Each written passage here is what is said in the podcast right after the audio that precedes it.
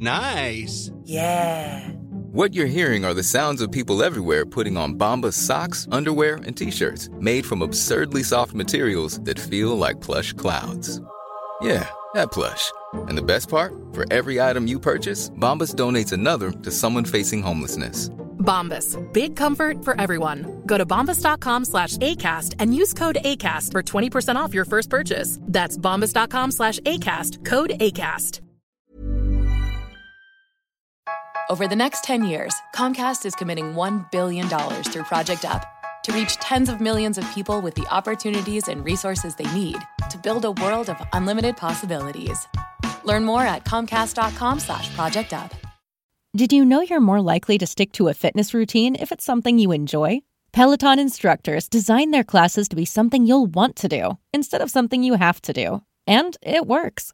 73% of Peloton members work out more than they did before joining, and 92% stay active after a year. Peloton instructors are fitness pros and experts at guiding you through every workout, whatever your fitness level. That's because they don't just teach, they motivate. Peloton has thousands of classes from cycling and yoga to running and strength training, making it the perfect opportunity to experiment with new types of movement. Whether you have five minutes or an hour, you'll find a Peloton class that fits into your day.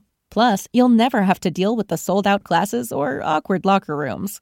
Workouts you'll crave, only on Peloton. Now the Peloton Bike Plus is its best price yet at $500 less. Find more game changing prices on the original Peloton Bike and Peloton Tread. Visit onepeloton.com to learn more. ¿No crees que el liberalismo peca de ignorar en cierta medida la geopolítica? Sinceramente creo que no. Si te refieres a que no hay autores liberales de renombre que hayan estudiado de manera eh, muy profunda la geopolítica, ahí sí, tienes razón. Si lo que quieres decir, que entiendo que va por ahí la pregunta, que el análisis liberal en cierto modo es incompatible con la geopolítica o con consideraciones geopolíticas, ahí creo que no. El liberalismo ve al Estado como eh, un mal quizá necesario, pero en todo caso si, existe como un instrumento para garantizar la defensa de sus ciudadanos, defensa tanto de agresiones frente a agresiones internas como frente a agresiones externas. Y en esa política de la defensa frente a agresiones externas es donde entra la geopolítica. Y claro que puede haber un análisis eh, liberal de la geopolítica que ponga coto a lo que el Estado no debe hacer en sus relaciones exteriores. Por ejemplo, guerras ofensivas sin que otros estados supongan una amenaza para sus ciudadanos sería algo absolutamente inadmisible desde un punto de vista liberal. Pero en cambio, si un Estado extranjero supone una amenaza cierta para los ciudadanos de un país, ya sea porque los haya amenazado o porque esté en preparación para eh, previsiblemente iniciar una guerra, pues claro que hay margen para o bien la diplomacia o bien directamente la guerra frente a ese otro Estado. Y ahí el liberalismo creo que es compatible con, con análisis tradicionales sobre, sobre las guerras justas y también, si lo queremos, sobre la preparación potencial para o frente a una posible guerra futura. Preparación que no conculque ni los derechos de los ciudadanos internos ni los derechos de los ciudadanos de otros estados, que esa sería la restricción fuerte que establecería el liberalismo, pero dentro de esas restricciones, ya digo, no es incompatible ese, ese análisis y esa práctica de la, de la geopolítica. Sí es incompatible, sin embargo, si entendemos eh, la geopolítica como la dialéctica de estados en la que el interés de un estado ha de prevalecer sobre el interés de los otros.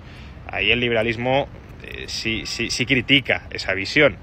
Eh, el liberalismo restringe la actividad internacional del Estado en última instancia a la defensa de sus ciudadanos, no a la imposición del criterio de un Estado, que además no suele ser ni siquiera el, criterio ni el interés de sus ciudadanos, sino de la oligarquía política que copa ese Estado, eh, si restringe que un Estado no puede instrumentar la política internacional para imponerse arbitrariamente sobre los demás. Eso sí sería incompatible. Owning a business comes with pressure. There's a limit to what I can do and still keep employees engaged. Fortunately, there's Insperity. They put 30 plus years of HR experience to work to help me with hiring, training, HR administration, and compliance, while giving my employees competitive benefit options. And because I'm able to focus on other priorities, my employees can thrive and my business can grow. With Insperity, nothing seems impossible. Insperity, HR that makes a difference. When you're up in your sprayer, remember to look ahead into the future. Because if you've made the smart decision to plant Enlist E3 soybeans, now's the time to protect them with Enlist herbicides. The superior tank mix flexibility easily allows multiple sites of action and keeps your weed control programs effective beyond just this season. Visit enlist.com to see how a better weed control system can help fight resistance on your fields today and tomorrow. Ever catch yourself eating the same flavorless dinner three days in a row? Dreaming of something better? Well, HelloFresh is your guilt free dream come true, baby. It's me, Keke Palmer. Let's wake up those taste buds with hot, juicy pecan crusted chicken or garlic butter shrimp scampi. Mm. Hello Fresh. Stop dreaming of all the delicious possibilities and dig in at HelloFresh.com. Let's get this dinner party started.